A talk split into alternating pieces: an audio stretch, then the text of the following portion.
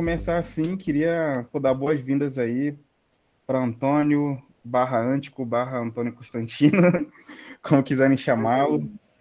Mas para iniciar, eu queria que ele mesmo se apresentasse aí, falasse um pouco sobre si e quem é o Antônio na fila do pão, que é o Antônio na Então, rapaziada, é... boa tarde, bom dia, boa noite. Calma aí que eu acho que travou aqui, tá de boa aí? Uma travadinha, da travadinha. Só repetir a fala que acho que tá tranquilo. Boa tarde, então, bom dia, boa noite. É, Para quem não sabe, sou Ante Constantino, nome artístico, nome normal é Antônio Constantino. Moro em Duque de Caxias, centro, é, e aí no meio da arte, assim, é, produzo beat, sou DJ, faço roupa, tenho selo é, musical. Mais o que der para eu fazer e arrumar dinheiro ali, me divertir, eu vou me enfiando ali, vou vou dando meus pulos. Aí já tô nessa luta aí tem alguns, alguns anos já. boto fé, boto fé. E, cara, tipo, eu acho que eu conheci, comecei a conhecer teus corres, assim, pelo lance da, da Waves DDC, cara. Assim, não sei se foi o primeiro corre que você começou a produzir ou se teve uma outra trajetória antes. Se puder, fala um pouquinho desse corre. Então, tipo, minha relação com música sempre foi muito próxima como ouvinte. E aí, dos meus 16, eu acho, até os 18, eu fui baterista com a banda com meu tio de, sei lá, de metal, death metal. E aí, quando fiz 18 anos, eu acho, eu parei de tocar. Eu era adolescente retardado, igual todo adolescente. E esse trajeto com a banda serviu para me aproximar de alguns, conhecer algumas pessoas, tipo, sei lá, Luciano Paz. Eu já conheci o Luciano porque eu ia para evento dele quando eu era criança mas é calhou de eu tocar nos eventos dele. E aí a banda, esse meio termo também serviu para eu conhecer o rolê de hardcore. Ali mudou muita coisa ali, porque através todo mundo que eu conheço e trabalho hoje em dia, acho que 90% eu conheci por causa dos rolês de hardcore. Seja o Diogo, Luciano, Abner, boa parte da galera. Então ali eu conheci, vamos supor, conheci o Strayed, por mais que eu não seja Strayed, foi uma parada que mudou minha visão sobre várias coisas. Ali eu conheci a fundo o veganismo, até noção de consciência de classe, eu acho que essa seria a palavra. O hardcore me ajudou bastante nisso. É, lance de presença de show, show agitado, show tipo, foda. Enfim, ali foi meu primeiro contato com música, e através disso comecei a sair. Na mesma época que eu fui conhecendo tipo, hardcore, metalcore, essas paradas, é, eu comecei a ouvir mais os trap, rap mais moderno, assim que saía e aí comecei a colar nos eventos do Rio de Janeiro, como Wobble, Breaks, Doom, essas coisas.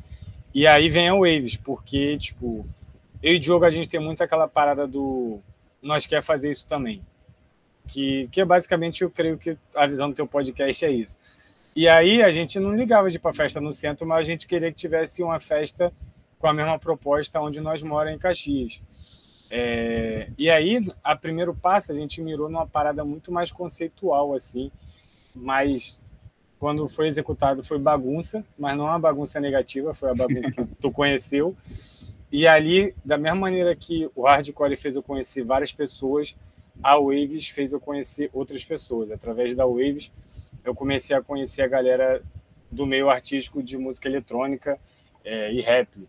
E aí vamos por várias pessoas são grandes hoje em dia no cenário eu conheci e ouvi naquela época, tipo, sei lá, vamos dar um exemplo grande. Uma falda que dormiu no chão da minha casa, hoje em dia produz a Pablo Vittar. O Musão que eu conheci nessa época, é, hoje em dia produz o Kian. O Gene Boy que eu conheci, é, fundou o Brasil Grammy Show junto comigo. Aí, enfim, diversos outros nomes. A Airways foi esse primeiro contato. E a gente fez algumas edições, nem, nem lembro quantas foram. Eu sei que a última foi o Nectar Gang. E aí nós deu um tempo, nós fez o Arise Festival também, que foi um festival de, de rap, sei lá quantas atrações. É... Teve mil shows. Não, teve, mano, teve, sei lá, teve a Thai Flow e o DJ dela da época era o Flaco, mano. O Flaco que era o DJ da Thai Flow. Aí teve, teve Lessa, teve Febem, Akira, mano, muita coisa, não vou lembrar nem a pau. Eu sei que tinha pelo menos. cara, na parada. Tinha, tinha as 15 pessoas, mano. E uma parada que eu vou deixar registrada aqui, que eu sempre falo com o Diogo, é, mas o Sepultura, antes que alguém fale, ah, o que, tem a ver Sepultura? O Sepultura, ele me persegue de várias formas. O Sepultura, no geral, porque, tipo, não, não, sei explicar, mas me persegue. O nome do festival, vamos supor, era Arise Festival. É, quando eu estava prestes a sair do, do, do, BGS, me deram um exemplo de Max e Sepultura. A gente foi tocar esse fim de semana, não sei aonde. Eu encontrei o vocalista da Sepultura lá, o Derek. Eu fui tocar num festival de, de música eletrônica em Paquetá. O Igor tocou também no dia com o projeto dele. E eu não estou reclamando, não. Mas como fã de Sepultura, deixar registrado aqui, todo lugar que eu vou, o Sepultura aparece. Isso é muito bom. Mas, enfim, e aí na Waves conheci a galera de música eletrônica, pá. Aí nós demos um tempo de evento. E aí o Dini, com o pessoal lá, me convidou para entrar no DGS ajudar a, a, o projeto e etc. E aí já vira outra chave, tá ligado? Porque até então eu tocava, tipo, já tinha um gênero certo de tocar, mas não era algo tão estudado igual é hoje em dia, tá ligado? Tipo, o grime em si me obrigou a aprender a tocar e fazer o bagulho melhor do que eu fazia, até porque tem um MC cantando ali, então não dá para mixar a caralho porque vai atrapalhar o cara. Sim. E, e o grime me abriu tipo várias outras portas de amizade, de, por exemplo, o Cabrum, que era de Caxias, hoje em dia o Cabrum é igual meu pai, e o rolê do grime que fez essa aproximação dele comigo. E aí através do grime acaba me aproximando mais com todo o rolê jamaicano, que eu acho foda, Sim. tá ligado? Eu sou leigo, não sei nada, mas o pouco que eu sei eu vejo que conecta com várias outras coisas que eu já gostava antes, mas eu não conseguia enxergar claramente a conexão com, a, com esse universo que eu tenho conhecido há pouco tempo. E assim foi vindo o, o rolê artístico aí. E aí, em 2020, não sei, eu saí do BGS e aí não saí sem pretensão. Eu tinha que fazer alguma coisa, mas eu não sabia o que fazer, eu só saí. E aí, conforme for passando. Cara, já tem isso tudo já, 2020. É, mano. Mano, se bobear, tem mais. E toda semana, todo... inclusive você que tá ouvindo isso daqui, mano, não me manda mensagem sobre Brasil Grammy Show. Eu não sou do Brasil Grammy Show.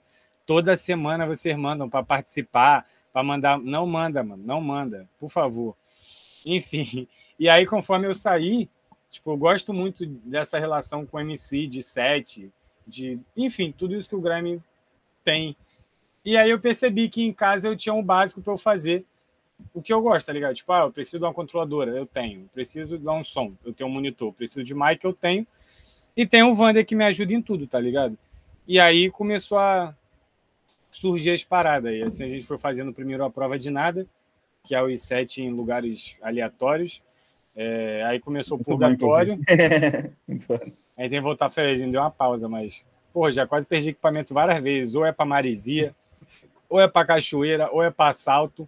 Cara. Parece que toda a prova de nada fica com a energia de a prova de nada real. Ou tu vai conseguir, ou tu vai voltar sem equipamento nenhum. Essa é, a, é o que equilibra. Desafio mesmo, bagulho. e aí, hoje em dia, hum, trampo com isso. Tem uma Lego Record, que é o meu selo. E aí tem meus meninos lá. Tem, sei lá, Cabrum, Croix, Maui, Mascote, Abney. Tem os agregados. Vai ter um monte de gente, eu não vou lembrar o nome deles, não. Tem os produtor é, Meio Fio, Enigma, Taleco. E aí por fora tem o meu lance com roupa, com a Antico, que é meu primeiro projeto grande assim. Às vezes eu dou pausa, às vezes eu volto, mas nunca acaba. A parada meio que vai respirando conforme a vibe que eu tô, tá ligado? E aí eu vou conseguindo jogar para esse universo de roupa de comércio que eu tô na vibe. Tipo, ah, teve uma época que eu tava em vibe de eco bag, aí eu fiz eco bag. Aí tem vezes que eu estou em vibe de boné e assim vou passando para ali. Às vezes eu paro por dinheiro ou paro por preguiça, porque eu não consigo ter uma organização de ter tipo dois caixas, um caixa da Antico e um caixa da minha vida, porque eu sou pobre. Então, a Antico paga a minha conta de luz e às vezes o dinheiro da conta de luz paga a Antico e assim vai indo, vai um desafogando o outro. Sim, sim, sim. Que doideira. E essa parada, e o lance da, da Antico é bem por, por, por, coleção, assim, né, cara, que, que trabalha a parada, assim, eu, eu tô ligado que tem um, um rolê de mais, se lança uma estampa específica e, e fica bem num, num, não posso dizer, número limitado de produto e tudo mais. Então, é, e, isso também, isso é, é duas coisas. Um, eu sempre fui chato desde pequeno, nunca gostei muito de usar uma parada, vamos supor, ir numa festa com a blusa da C&A, e eu chegar lá ter cinco pessoas com a mesma blusa que eu. O meu problema não é a blusa ser da C&A. O meu problema é todo mundo estar tá com a mesma camisa. Tanto é que quando eu lanço uma blusa da Antico, eu uso ela antes de lançar E aí, se tiver algum evento aquela semana que a blusa já foi lançada, eu não vou com ela, porque eu sei que vai ter um monte de pessoa com a mesma camisa. E eu não gosto. Eu sou chato, sou chato, mas faz parte. E, e, o lance de não lançar muita coisa é porque é muito caro fazer roupa, uhum. tá ligado? Então, às vezes, eu não consigo captar dinheiro para lançar, sei lá, uma coleção, tipo camisa, é, boné e bermuda. Tipo, eu tô vendo de lançar uma camisa e uma bermuda, sendo que para fazer uma bermuda é muito mais caro do que fazer uma camisa tá ligado? Sim, sim. E, aí, e aí depende isso do meu dinheiro. E aí é isso, é pelo dinheiro, é pelo lance da exclusividade e refazer dá muito trabalho. Às vezes, tipo, o cara vai ter que, porra, não tenho paciência. Então, às vezes, o tempo de refazer aquilo ali, eu prefiro fazer outra. Fazer uma Mas, assim, né? conforme os anos vai passando e a marca vai crescendo, eu vou aumentando a quantidade. Tipo, no começo eu fazia 20, aí foi para 30. E aí, hoje em dia, eu tenho produzido, às vezes, 100 camisas, tá ligado? E aí não tem como, tem coleção que acaba em uma semana, tem coisa que dura, fica rolando. Mas é isso, eu vou aumentando, mas nunca aumento o suficiente para ficar, tipo, a caralho. Tipo, ah, fazer 300 camisas, porque eu sei que vai, vai emperrar o bagulho. Total. E, e, e tu tem alguma referência nesse sentido, cara? Porque eu sempre vejo que é um rolê meio que de, de sei lá, fazer um remix de outras paradas que estão rolando, assim. Tem o lance do Guaravita, tem o lance do Morbid Angel, tem outra... É, a Antico, tipo, é igual meu nome. Antico é Antônio Constantino.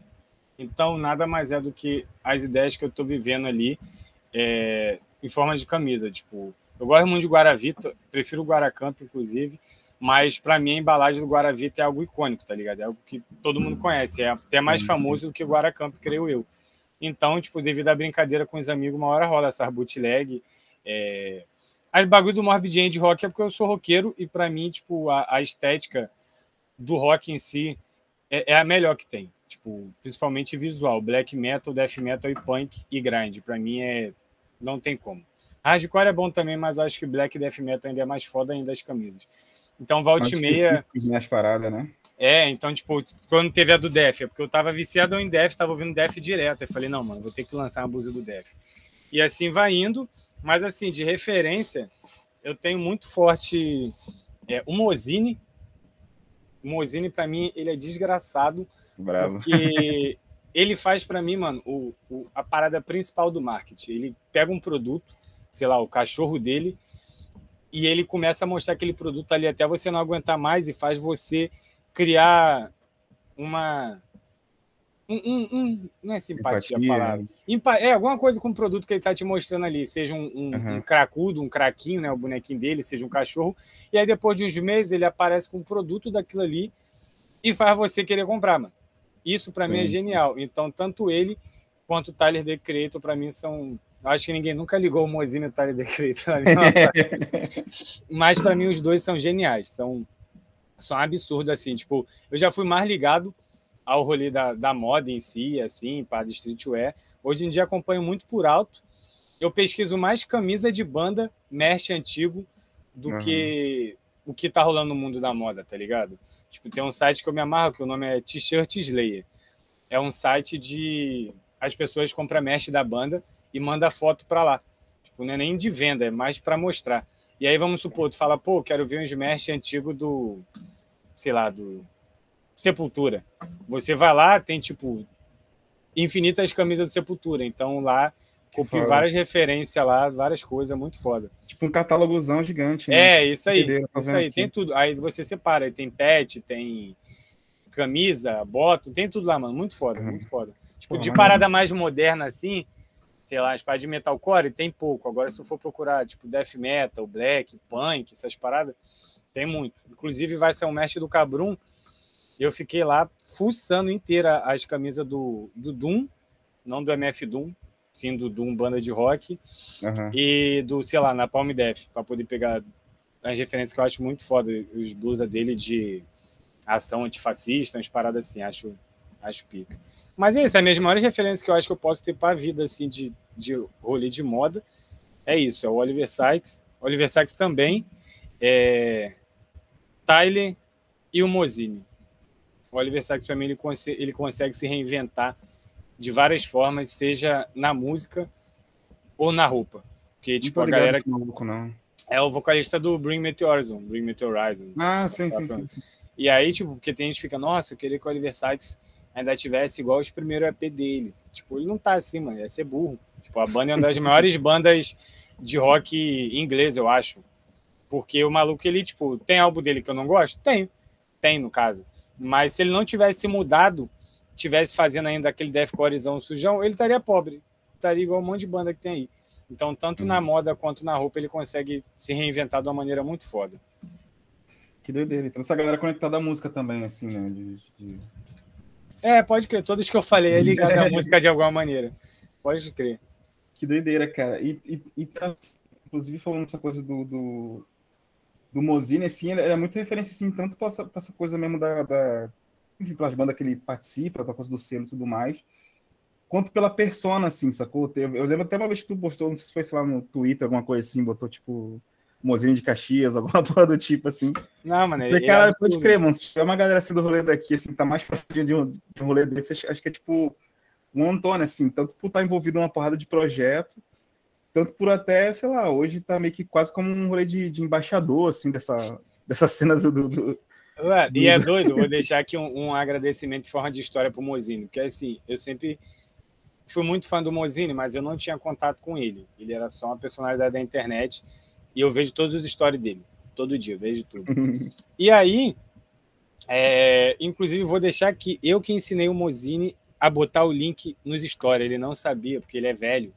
E aí ele começou a trabalhar com o Pedro, que é um moleque jovem que trabalha lá, e nisso, tipo, eu trocava ideia com o Pedro, comecei a trocar, e o Pedro meio que foi fazendo a ponte com o Mozini. E agora vem a parte do agradecimento.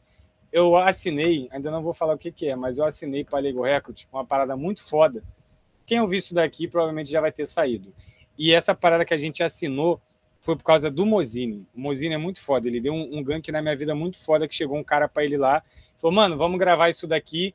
E ele falou: "Mano, eu não quero mais lançar música porque eu lanço meia, eu lanço camisa de cachorro e eu tô cansado de lançar música. Então você vai atrás desse cara aqui, Antônio. O Antônio Anti Constantino é maluco, essa foi a palavra dele. Ele lança as paradas diferentes. Quer coisa diferente? Vai com esse cara. E através do Mozini eu consegui uma parada muito foda para mim, então vai ficar aqui registrado para sempre. Um agradecimento muito grande pro Mozini aí que ajudou meu gráfico a subir. Tu é pica. Porra, foda. muito foda. Mas, tipo, de. Sei lá, tá fazendo essa conexão mesmo, assim, de, de meio que de representar uma cena e tudo mais. Sim, hoje eu vejo que muito teu nome tá nesse rolê, assim, da, da questão do, do Grammy e tudo mais. Muito pelo Brasil Grammy Show, por realmente ter virado um projeto que, tipo, realmente extrapolou. Mudou assim, a cena o... em várias coisas. Sim, sim, sim. Extrapolou a coisa regional da parada e, enfim, se internacionalizou, digamos assim. E como é que você percebe isso? Como é que você trabalha isso hoje, assim, na, na verdade? Você em seguida depois Grammy Show e tal, como você falou, é, você montou um selo e tudo mais, continuou tocando e meio que se aprofundou na pesquisa, assim. Como é que você percebe hoje a atuação, a atuação assim, com, com gênero, digamos assim? E como é que você se percebe também como um dos responsáveis mesmo, assim, dessa cena tá pipocando a Vera, assim, no, no, no BR, né? Eu, eu tava conversando com o Maui, agora há pouco antes de vir para cá. É assim, tipo, ao mesmo tempo que eu tenho noção da, da importância, digamos assim, que eu, que eu tenho dentro da parada, eu não tenho total noção. Não sei explicar. Deve ser, às vezes, porque a parada surgiu na pandemia, ou, tipo, um crescimento, assim, do meu nome em si cresceu muito na pandemia, ou porque é algo que, do nada, eu que, tipo, não era ninguém, digamos assim, sou alguém, tá ligado? Faço parte da, da história de um gênero musical. E por eu ouvir, eu não consigo ficar sem ouvir música. Eu ouço música o dia inteiro. Então, por eu ser muito ligado à música, isso me dá um pouco de, de choque da parada, tá ligado? Então, o que eu acho que rola muito bem comigo é porque, assim, eu não gosto de estudar, nunca gostei dos jeitos normais. Tipo, é, sentar, ler a parada, ir escola. Nunca gostei, acho chato.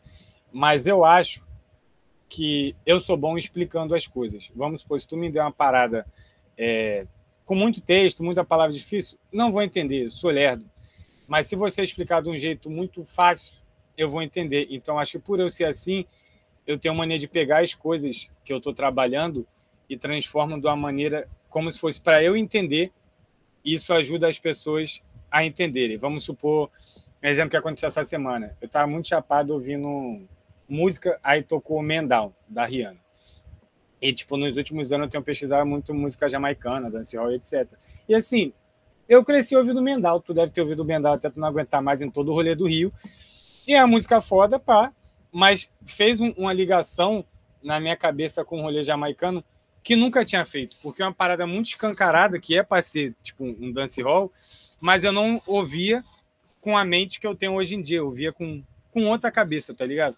E aí, quando eu vi com a mente que eu tenho agora, tipo, foi. Mano, parece que é agora que eu ouvi a música de verdade. Antes eu não, não tava. Tipo, só ouvi agora. E eu falei, cara, eu vou trocar essa ideia com a galera do meu Instagram, porque eu acho maneiro. E, tipo, é uma parada que os caras velhos podem olhar e falar assim: ah, mano, tu tá falando óbvio, tá ligado? Tipo, geral sabe disso. E não é. Tipo, muita gente mandou mensagem perguntando, tipo, mano, que remix é esse da Rihanna? eu toquei Baby Boy, tipo, nos histórias assim da Beyoncé com Shampoo também, que tem essa levada. E nego perguntou, tipo, que música é essa? Tipo, e é um bagulho doido, mas eu entendo porque é outra geração. Então, meio que peguei esse papel de ir atrás das coisas, aprender e tentar explicar de, de forma fácil. Porque, para mim, tipo, a cena do Brasil, eu acho que a cena de Grammy do Brasil é pequena ainda, é minúscula. Quem fala que o bagulho é grande é maluco, é algo minúsculo. É, e para mim, várias informações são passadas de forma deturpada, de maneiras que até apaga a história da parada. Um exemplo é você chegar e falar, tipo, ah, grime é rap. Tipo, pode ter artistas de rap que vai fazer grime, não tem problema nenhum. E não é questão de esse é melhor que esse. É só que são coisas diferentes e surgiram de formas diferentes. Então, a partir do momento que tu chega para um moleque que é novo, sei lá, e, e você prega isso, vamos supor, ah, grime rap, não sei o quê, tem chance do cara chegar um dia, eu sempre vou falar isso, e achar que a parada surgiu através do Tupac, por exemplo, e não chegar até o Shabba Ranks. Tipo, porque a chance dele pular do lá jamaicano, raga, para ir atrás da pesquisa inteira, vai ser bem menor. Nem que, não é nem necessário. É, ele, é, não é nem necessário ele gostar de dance hall, ele amar raga. Não, ele pode ouvir e falar, mano, é a merda. Eu gosto de grime, mas eu odeio o raga. Tipo, normal. Mas eu acho que é importante o cara saber da, da onde ver a parada. Principalmente porque se o cara gostar, o Dance Hall, eu tava falando com o Cabrum, ele entrega o grime muito mastigado. Em câmera lenta ainda, tipo, entrega muito fácil. É, mano, muito fácil. Tipo, tem coisa que eu ouço assim com a Bruno, eu falo, mano, olha esse beat aqui. Tanto é que agora eu tenho tocado vários dance hall e acelero 30 BPM, vai para 140, 150. E, tipo, quem não sabe fala, caralho, grime foda, porque o bagulho é. Tá ligado? Entrega mais chegada. Então acho foda. E não é nenhum lance de, de ego, de tipo, ah, eu sei mais do que você. Não, mano, é só porque assim, eu, da maneira que eu gosto de música, eu gosto muito de aprender e ver coisas novas, tá ligado? Então, eu acho que todo mundo que gostar da parada vai, vai gostar de ter esse estalo, tá ligado? Vai, vai, vai ver outra coisa ali. E vai, inclusive, enxergar que o, o hip hop, o rap, é por causa da Jamaica também, tá ligado? Tudo vem de lá. Sendo que os caras tentam reduzir, tipo, ah, rimou é rap. Tu rimou é acabou. Ah, não, é, isso daí é R&B, não. É, é, rap. Tipo, o hip hop é foda, mano. É, é já era, tomou, mas, tomou... É, não, entendeu? E aí tenta botar tudo num, num bagulho só e não é, mano. É muito grande a sim, parada. Sim. Então aí eu peguei isso, eu tento explicar as paradas, porque isso ajuda no meu trabalho. Porque, vamos supor, se eu chegasse só e falar se a Rewind não sei o quê, vai ter gente que vai falar, foda-se, mano. Mas como eu explico de uma maneira que eu acho que é legal para os outros, a galera começa a comprar ideia. Eu já observei que tem o cara, quando ele chega no rolê de Rewind, principalmente adolescente, ele tem três fases, eu acho, três ou quatro. Primeiro, ele comenta me xingando, xingando o DJ, falando, porra, esse DJ rouba a brisa. Ficar parando, DJ mão de tesouro. Mano, os caras me xingam, mano. Se tu olhar o vídeo do Brasil Grammy Show, tem os caras me xingando. E aí chega sempre alguém que já está na segunda, na terceira fase e fala lá para ele assim: ó, oh, isso aí é o rewind. O DJ faz isso quando acontece isso, isso e isso. Para quem não tá, não sabe o que é, tá ouvindo, rewind simplesmente o, o MC tá cantando, eu vou e volto o beat, pum. Basicamente é o replay do jogo. Tipo, é como se o cara é como não, o cara mandou muito bem e eu quero que ele cante de novo aquilo ali, então eu volto o beat. E aí a galera fica puta e me xinga. E aí chega um cara assim e fala: "Mano, isso acontece por causa disso aqui". É, o cara entende. Aí a terceira fase dele é fazer igual esse cara fez. Ele começa a explicar para todo mundo. E aí a última galera, né? fase né? é a última fase. Ele vira um cracudo de rewind. É isso que ele vira, cracudo de rewind. Ele começa a querer rewind em tudo, mano, em tudo. Você dá play em qualquer coisa, o cara quer rewind em tudo. Não tô reclamando. É engraçado isso. Acho maneiro, acho foda. E eu entendo a galera não entender porque é algo muito novo aqui no Brasil, tá ligado? É algo diferente pra galera, principalmente pra galera que é nova e tá sim, vendo sim. geral desse rolê de trap. Então, não tem problema em explicar, tá de boa. Mas é isso aí. Eu esqueci de responder alguma coisa, porque eu vou falando, vai abrindo várias subpastas aqui e às vezes eu me perco onde eu tô. Não, tranquilo, é... na verdade eu perguntei mais sobre essa questão do, do... Como é que é a tua relação hoje com a coisa do, do gênero, assim? De tipo. Entender assim como um dos embaixadores, assim, coloquei assim, né? É, na e cidade. aí, para concluir, eu tento com o meu trabalho uhum. é, fazer coisas, é, correr atrás de coisas que eu acho que vão somar para a cultura de alguma maneira. Tipo, não, não me pego nem tanto a, a, números. Eu gosto de views, todo mundo gosta, é dinheiro, mas eu tento me preocupar com a parada que vai ser tocado na, na festa, na pista, tá ligado? Tipo, hoje em dia a galera se preocupa muito com playlist de Spotify, tipo, playlist dita as coisas, dita as coisas, mas eu quero saber o que vai tocar, que eu acho que o que toca na festa e vira hit vai marcar muito mais do que algo que ficou na playlist Tipo, ah, vamos por música do Joãozinho ficou um mês na playlist top 50 do Brasil, bolado. Mas aí, se a música do Joãozinho tocar em toda a festa a nível de euforia, vai causar muito mais. É, outra relação. Então, essa é a minha preocupação. E, e lançar coisas que a galera que entende de fato do rolê ouça e fale: caralho, tipo, vamos pôr os velhos do Dance Hall, por exemplo. Sei lá, o Jimmy Love, eu sou fã do Jimmy Love e hoje em dia Uhum. Ele respeita meu trabalho, ele me veio e falou: Ó, oh, isso daqui você girou a roda, tá ligado? Então, eu acho foda essa conexão, porque, mal ou bem, a parada que eu trampo tá aqui por causa dos caras. E então fazer algo que é a continuidade do trabalho dele, ele olhar e falar foda para mim é algo é algo foda. É, não, não tenho o que discutir, tá ligado? É só sinal que meio que eu tô fazendo o trabalho certo. Mas é isso. Embaixador é foda. embaixador. Segura a responsa aí. Eu falo que eu sou, eu falo que eu sou embaixador não oficial do Bandcamp. Eu catequizei 90% dos produtores de grime do Brasil a usar Bandcamp e conheço vários hoje em dia que pagam a conta com o Bandcamp só de dinheiro que entra de lá. Maneiro. Vários, vários. Eu reformei meu quarto inteiro só com o dinheiro do Bandcamp. Tá? Esse Foda, quarto aqui mano. que vocês estão vendo, onde é a leigo, onde não existia, era um quarto de boneca. Eu vim para cá e com o dinheiro do Bandcamp eu pintei parede, macei várias coisas. Tu que não sabe que, que a Bandcamp vai atrás aí. Eu já dei matéria no jornal falando do Bandcamp, mano. O Bandcamp nem sabe quem eu sou. Ele já saiu no Folha de São Paulo. Foda. Alô, Bandcamp. Que doideira, cara. E tipo, você tentou contato com os caras, inclusive, cara? Que é um bagulho que eu até tenho curiosidade. Cara, mas vocês tocam uns sons BR, assim, lá naqueles podcasts lá que eles lançam? Já, mas tentei, não tentei, né? Tem uma galera que me segue e trampa com eles assim. Eu acho que os caras meio que já sabem quem eu sou, mas deve, sei lá cagar mais, tipo, eles têm uma, uma curadoria que, que olha para cá, que volta e meia no, no, tipo, indicações de música eletrônica da semana. O álbuns ele sai, já saiu Bad Sister direto, já saiu Cezinha, já saiu de Caps, então eles estão sempre ligados. Tá maluco, é muito bom. Doideira, cara. Engraçado assim que, tipo, o, o o Bandcamp, o Bandcamp eu via muito galera assim do rolê mais indie, assim, tipo, usando assim, mas não sei se tipo conseguiria, conseguia fazer uma coisa de gerar receita em cima, por exemplo, assim. Que acaba sendo uma plataforma ali que você consegue fazer, transformar ela meio que no teu site ali. Sim. Vender teu mesh, vender a música. É, eu via muito banda de rock assim. pequena botando lá as paradas. E, tipo, é sim, é foda, sim. tem um estudo que mostra que você comprar uma música no Bandcamp de um artista, independente do valor, é o equivalente a você ouvir aquela música todo dia durante dois anos. Bizarro. Porque, tipo, eu boto muita coisa lá de graça. Mas acaba uhum. que hoje em dia o Bandcamp é muito mais voltado para quem ou é nerd de música, ou é DJ, ou é produtor, para baixar música em uhum. qualidade alta e etc. E aí me ajuda nisso, porque, tipo, já tirei muito mais dinheiro com o Bandcamp do que com, com o Spotify. Porque o que acontece? O Bandcamp eu, eu faço os vídeos explicando para a galera o que, que é e como a pessoa me ajuda é, se ela comprar a música ali, independente se é um real, dois reais. Porque uhum. eu, eu tenho essa visão. Vamos supor que eu gosto do cara que canta muito e se ele não tiver o suporte, ele vai parar de cantar. Eu não vou mais ter a música dele, ele não vai lançar mais. Eu me sinto na obrigação, até antes dele falar, de ajudar de alguma maneira, tá ligado? Seja divulgando, comprando camisa, comprando muito. Eu, eu ajo mais da forma comprando camisa, eu sou viciado em camisa. E uhum. aí e aí eu acho que é isso, quando você consegue explicar isso pro teu, pro teu fã, de fato, ele Mesmo que ele não baixe a música, ele dá um jeito de comprar ali. Só para te ajudar a enganjar a parada.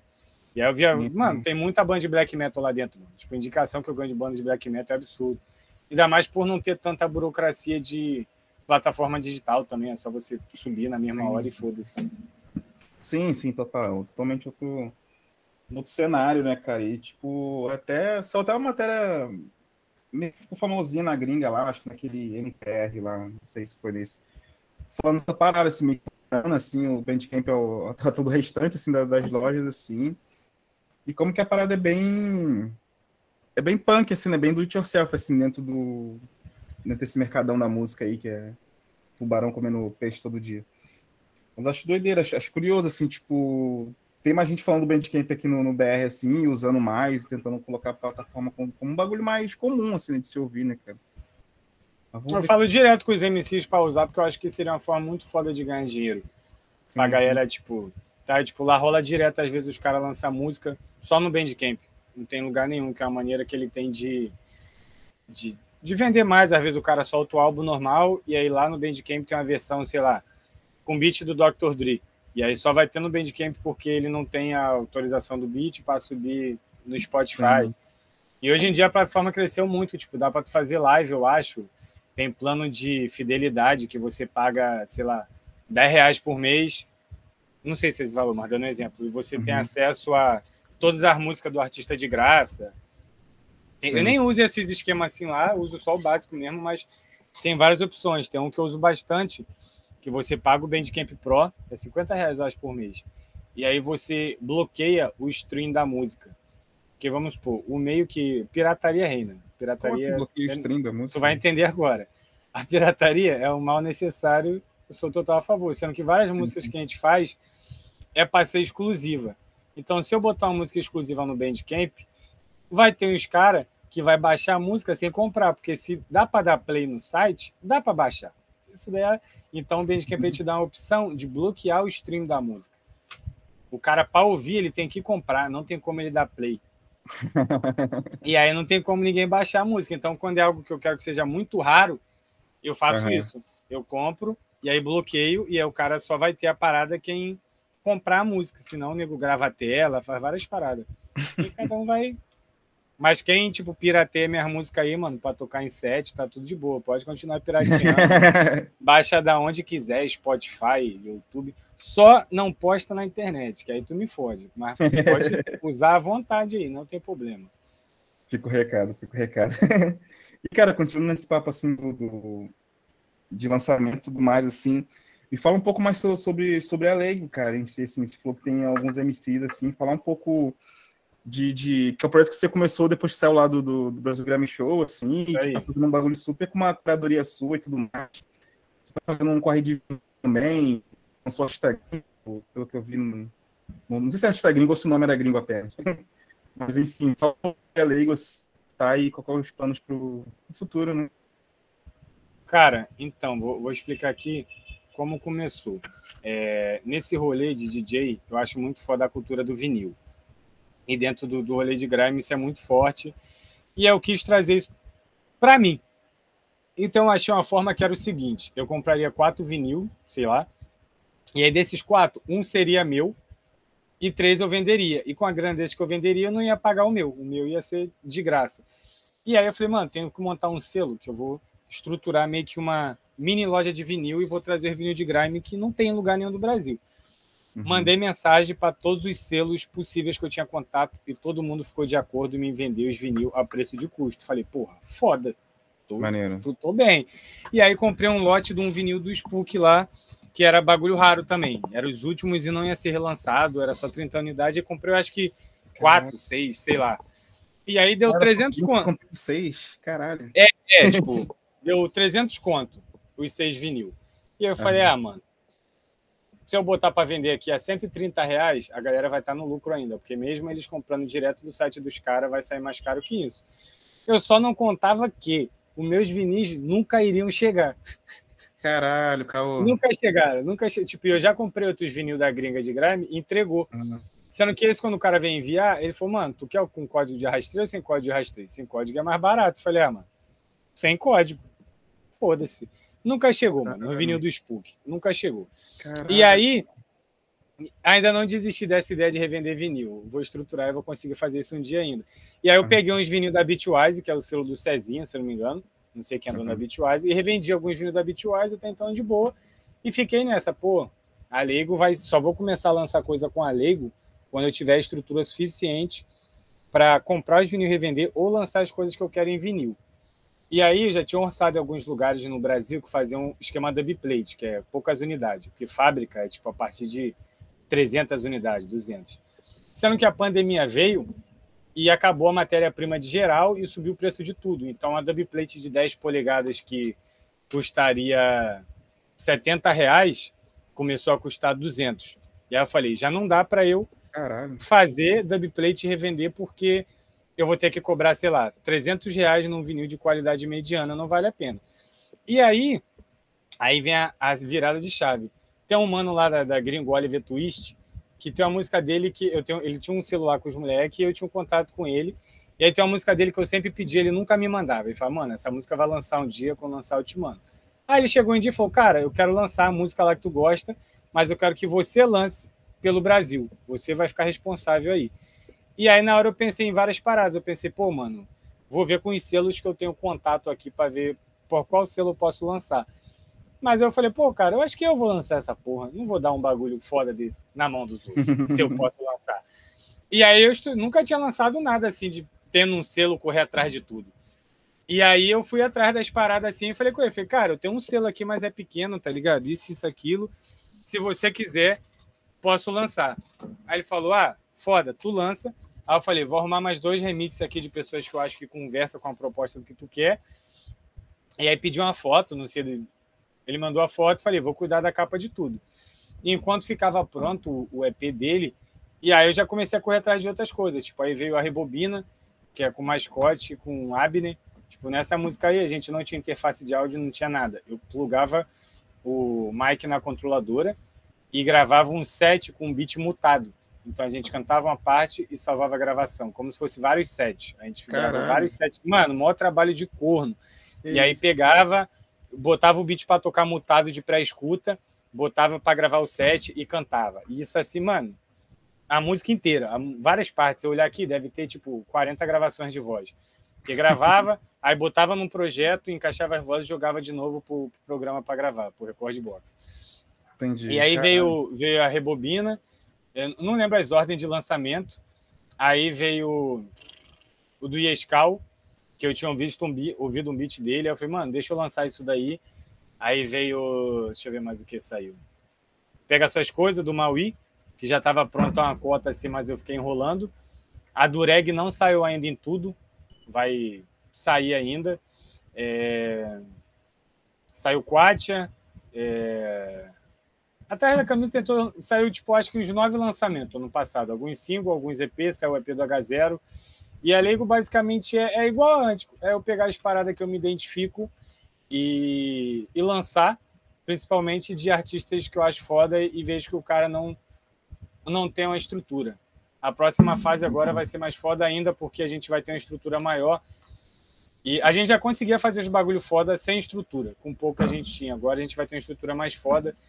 Então, vamos supor que, dá um exemplo aqui, é, tem um cara que faz shoegaze, é mais shoegaze, mas eu acho que, não sei, eu posso achar que ou ele não consegue o mix master maneiro por ser muito underground e não ter dinheiro, ou a individual final da parada, eu posso achar que não tá tão pá, não falando que o trabalho do cara é a merda, mas tipo, Sim, tem sim. como saber quando o cara faz a parada, ele não tem todos os recursos. Então a Ligo é isso também. É, né? É, eu pegar artistas que eu gosto, falar, mano, isso aqui seu é foda, deixa eu te ajudar. É só isso, é só ajudar, tá ligado? Deixa eu te ajudar a lançar. E aí, tipo, óbvio que vai ter muito mais grime do Step Jungle do que qualquer outra coisa, que é o meu que eu trabalho, mas não se uhum. expande se um dia tu tiver lá, sair um bagulho de post black metal, tá ligado? Ah, sair um bagulho de, de punk, tá ligado? Porque é isso, porque principalmente pra galera da Baixada, é daqui de onde eu moro, às vezes o cara ele só precisa de uma ajuda. Ele só precisa de alguém dando um empurrão assim nele, falando aqui, mano, eu faço essa capa para você. Tipo, meio que eu trampo agora com os moleque, o que acontece? Ficava na internet fazendo live, assim, no começo da pandemia. E aí eu conheci o Meio Fio. E aí nós trocava ideia, pá. E aí nesse meio termo eu conheci o Enigma. E qual era o equilíbrio? O Meio Fio, ele é designer. E o Enigma, ele sabe fazer mix e master. E aí a gente criou um grupo que era a gente fazia as músicas, quem tinha que fazer sua música, o Meio Fio assinava a capa e o Enigma fazia mix e master. Eu ali eu tinha noção da parte do burocrático, eu que subia é, em um RPM para os caras em plataforma digital, é, uhum. botar letra em site, registro de obra, é, noção de marketing. É, é, essa parte aí eu ajudava os moleques e a Leigo também pegou desse impulso aí. Então, essa é ajuda, tá ligado? A gente não tinha dinheiro para se pagar, mas a gente usava o nosso trabalho para um ajudar o outro. Aí passou um tempo, entrou o Taleco, e aí a Leigo é basicamente isso: são várias pessoas que. Cada pessoa sabe fazer uma coisa muito foda ali e ajuda. Vamos supor, os lançamentos que saem, a Cabra que faz o release. Eu mando o áudio para ela, explico tudo, ela vai e faz o release, formata e eu mando para a galera. É, Mix Master hoje em dia tem maior galera que faz, tem o Poli, Taleco, Shediak, etc. Vídeo e foto é com o Vander. Tipo, é basicamente isso. Eu tenho as ideias uhum. é, e eu consegui a galera que consegue extrair exatamente a ideia do jeito que eu quero. E são pessoas que eu acredito muito no trabalho a ponto dele falar assim, tipo, se o Vander falar comigo, ah, mano, vou fazer o clipe, confia aqui. Eu não vou dar. No, no final eu vou dar pitaco, sim.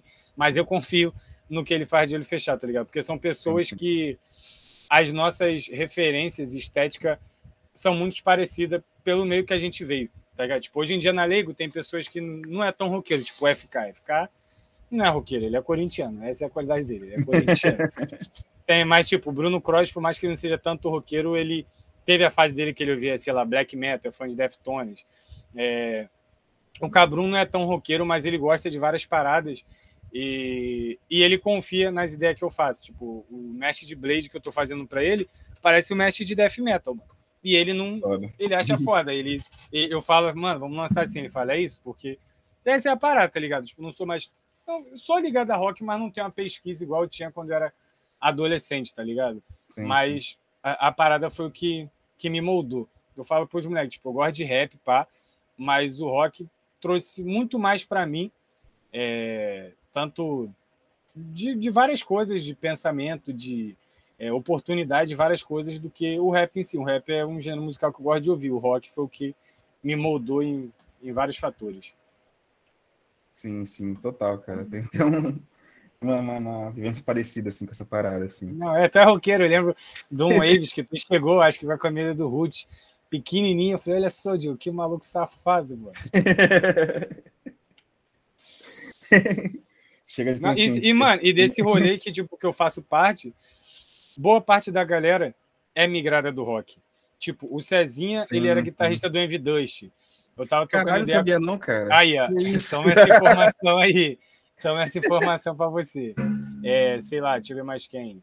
Caralho. Tem, sei lá, o Tom Kali, que é quem produz os beats do FK, ele era baterista do DPR. É... Tem um que mano lá da gringa que eu não lembro o nome dele agora, mas ele era baterista do Cradle Future. O cara hoje em dia produz dubstep. Tipo, é, é, muito extremo. Até o, o, o, Igor Cavaleiro, mano. O Igor Cavaleiro hoje em dia é DJ sim, e toca sim. bateria em vários projetos maluco de techno, de ambiente, tribal, sei lá que porra ele faz.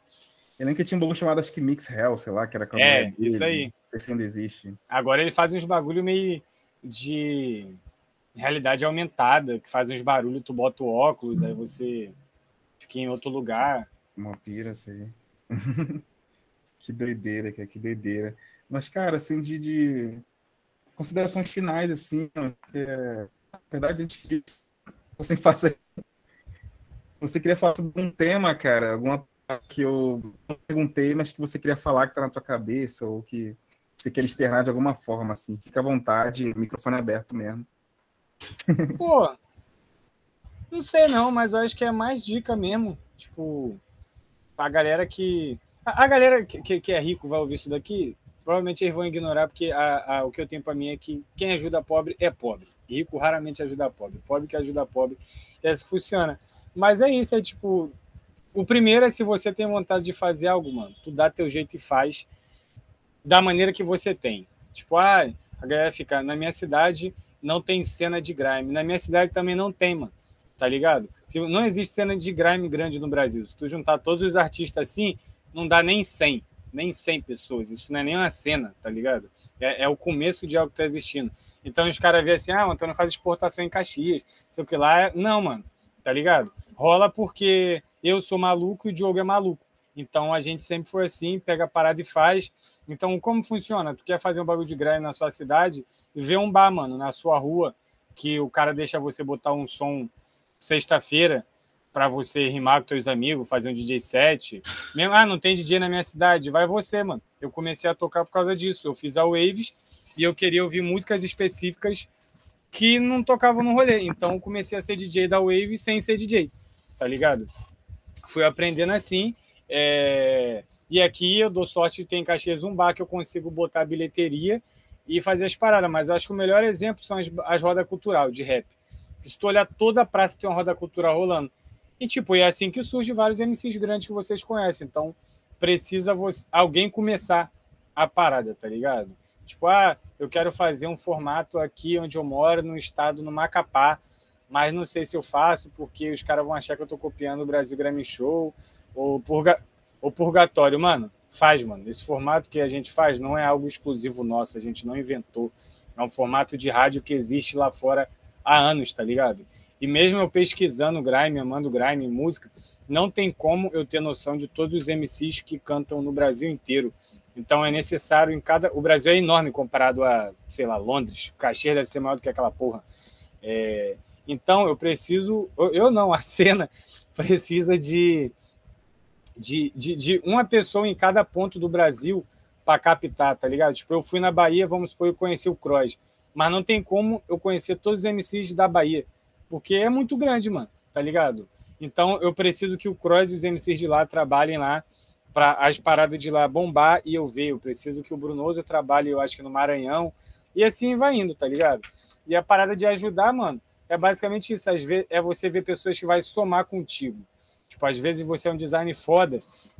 É óbvio que ninguém gosta de trabalhar de graça, mas eu vejo tudo como um, como um investimento, tá ligado? Tipo, o Vander. O Vander ele tem muito mais trabalho comigo do que eu tenho trabalho com ele, porque ele pega minhas paradas, ele filma, edita, bota no vídeo, tipo, o Vânia é um cara que está no bastidor, então, consequentemente, o meu destaque vai ser maior do que o dele, que sou filmmaker. Então, o que cabe a mim fazer é, conforme as coisas for aparecendo para mim, eu tenho que levar o Vander junto. Não tem como não levar o Vander. O Vander tem que ir, tá ligado? O que eu tento fazer é, se eu tiver que trampar com outro cara que filma, eu tento botar o Vander de alguma maneira, ou ele tem que editar, ou ele tem que colorir, tipo, várias capas que saem na Lego, às vezes não é o Vander que tira foto, mas eu mando para ele para para ter o dedo dele. Um, porque eu gosto da estética dele, e outro, porque qualquer passo que você dá, você pode abrir uma porta muito grande para você sem você perceber. Então, quero que quando essa porta se abrir, o Vander esteja comigo. O exemplo foi o Diogo. O Diogo trabalhou comigo na Waves, e aí a Waves parou, a gente parou de trabalhar junto. E aí veio o Brasil Grammy Show, trampei sozinho, pá. Acabou o Brasil Grammy Show, eu lá dentro, eu comecei a trabalhar sozinho como DJ e várias coisas. E eu tava esperando o gancho de enfiar o Diogo em alguma coisa mas não tinha como enfiar ele em algo que não estava dando nem para mim. E aí chegou um momento que eu comecei a perder a, a noção das coisas. Vamos supor, ah, vários rolês, quero mais rolê, tem que ficar resolvendo várias paradas. E aí entra o jogo de novo. Então é não ser ingrato, não, é, essa é a palavra, não ser ingrato, ter noção das coisas e, e não, não é enxergar as pessoas como, como um produto, por mais que ele seja produto mas enxergar pessoas que podem somar na sua trajetória, independente se é música ou o que, que é, porque às vezes você é um cara que é um designer muito bom e pode ter um maluco na sua área que ele precisa de um design muito bom para algo alavancar dele. E você sabe, vamos supor, o cara ele é diretor de filme, mas a capa dos filmes dele é a merda. E às vezes você, trabalhando com ele ali, sem cobrar nada naquele momento, é, ele pode estourar por causa de uma capa que tu fez e o filme dele ser reconhecido e no final vocês dois chegarem em algum lugar mais bom. Óbvio que tem gente que tu tem que cobrar. Tem, não estou falando para trabalhar de graça, mas tem situações que você tem que tem que ver. Dar o último exemplo aqui, tipo, direto eu vejo músicas na internet que eu acho foda e que eu acho que a mix master é zoada. E às vezes eu chego pro Poli e falo: "Pô, Poli, tu não quer mixar a música desse menor aqui não?" E tipo, não são músicas que saem pelo meu selo, ou músicas que eu divulgo, você nem sabe mas são coisas que eu sei que eu tenho na, na, uma rede de pessoas que pode fazer aquilo pelaquela pessoa. E às vezes é a música que eu quero tocar, é uma música que eu vejo futuro, tá ligado? Então eu falo, pô, acho que precisa alguém chegar e ajudar esse menor aqui. E tipo, eu não vou ficar mais pobre por isso, o Poli não vai também, tá ligado? E às vezes é, um, é, é uma amizade que surge ali na parada. Então é isso, eu tá falando isso aqui, né? Tipo, caralho, sou mais humilde. É porque às vezes tem pessoas, o Instagram me mostra isso. Às vezes tem pessoas que tá precisando fazer algo tá precisando do impulso ouvir alguém falando isso aí, tá ligado? Então, isso são as coisas que eu observei e juntei na minha bagagem nesses anos aí trampando. Então, é isso. Essa é meu minha consideração final aí de coach. Anti-coach. Surgiu agora aqui. Agora. cara, boto fé. Acho que é isso mesmo, cara. Acho que, tipo, é passos básicos, assim, pra, tipo, pra uma cena sobreviver, assim, que uma galera conseguir botar o é, A gente que veio do rock, a gente tem muito essa noção. Tem, tem pra caralho. A galera que não é do rock, às vezes, não tem muito essa noção. Tá ligado? Tipo, eu vejo a gente um pouco veio, parada assim. A gente que veio do rock, principalmente o Diogo, que trabalhou muito com o Luciano, a gente tem a noção muito foda de trabalhar com o básico e conseguir fazer um bagulho muito foda. Porque o Luciano, tu já viu vários eventos perrengue dele, eu acho que o cara é um dos maiores produtor do Rio de Janeiro de rock, mano. A banda vem da gringa e manda e-mail para ele. Tipo, vamos supor que tu vai contratar a banda. Tu vai contratar o Lamb of God. O Lamb of God manda um e-mail pro Luciano perguntando, Luciano, esse cara aqui, esse Rodrigo Caí, que vai me contratar, ele, ele é maneiro? Ele é caloteiro? E, tipo, o Luciano é pobre, mano, não é rico, mas ele, o uhum. trabalho que ele consegue fazer, ele se tornou referência. E é isso, conseguindo fazer com pouco. Se, óbvio que a gente quer fazer com muito, quer, mas a gente consegue fazer com pouco. E eu acho que o rock dá essa, essa vivência foda. Tá falando com o Diogo. Tem banda que vem, sei lá, vem banda da Argentina pro Brasil, gasta o dinheiro das férias para vir pro Brasil, o cara toca numa casa velha para 10 pessoas. Tá ligado? É uhum. Porque um produtor maluco, um produtor maluco organiza isso. Tipo, ele vai ficar rico?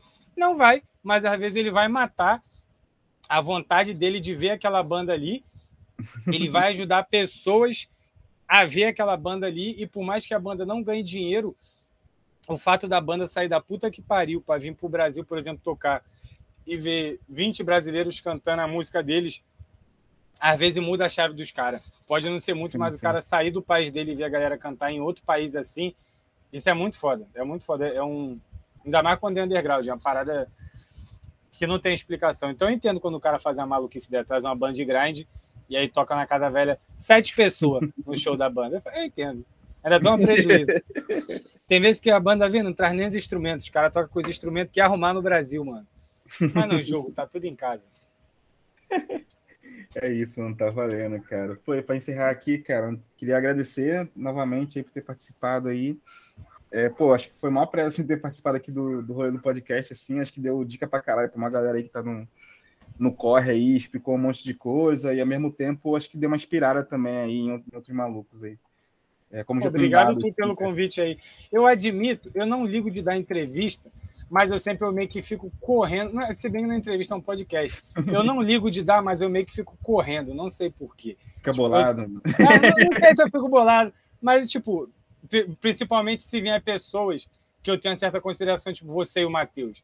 Na minha cabeça, eu falo, mano, não tem como eu chegar e falar pro Matheus, porque eu não vou dar o bagulho pra eles, mas eu sempre dou uma fugida. Já teve gente que me chamou pra podcast assim, eu falei, ah, mano, nem tô na vibe. Eu acho que, pô, mas tem coisa pra falar, falar, mano. Falo no Instagram toda semana, tá ligado? Os caras já, já não aguentam mais ver eu falar. Mas é isso aí, não tem, tem neurose, não. Desculpa é a demora aí, inclusive. Nada, porque estamos juntos. E fala aí onde a galera te encontra, suas arrobas, seu site. Então, é Anticonstantino em tudo, para quem quer ver um pouco da minha maluquice aí.